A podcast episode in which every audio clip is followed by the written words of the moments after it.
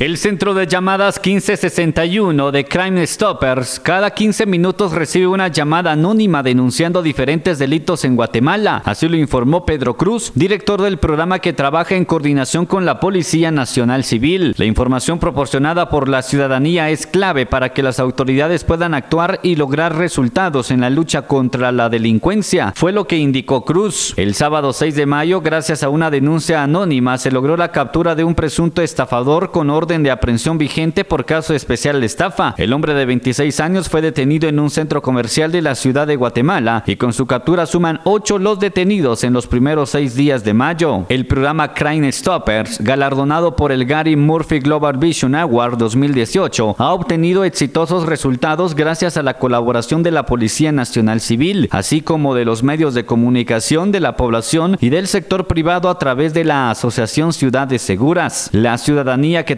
información sobre algún hecho delictivo puede presentar su denuncia anónima al número 1561 o ingresando a la página tupista.gt. El objetivo de Crime Stoppers es contribuir a la captura de delincuentes con orden judicial, abrir nuevas investigaciones o complementar datos para los equipos de inteligencia e investigación. Desde Emisoras Unidas San Marcos, Otto Arriaga, primera en noticias, primera en deportes.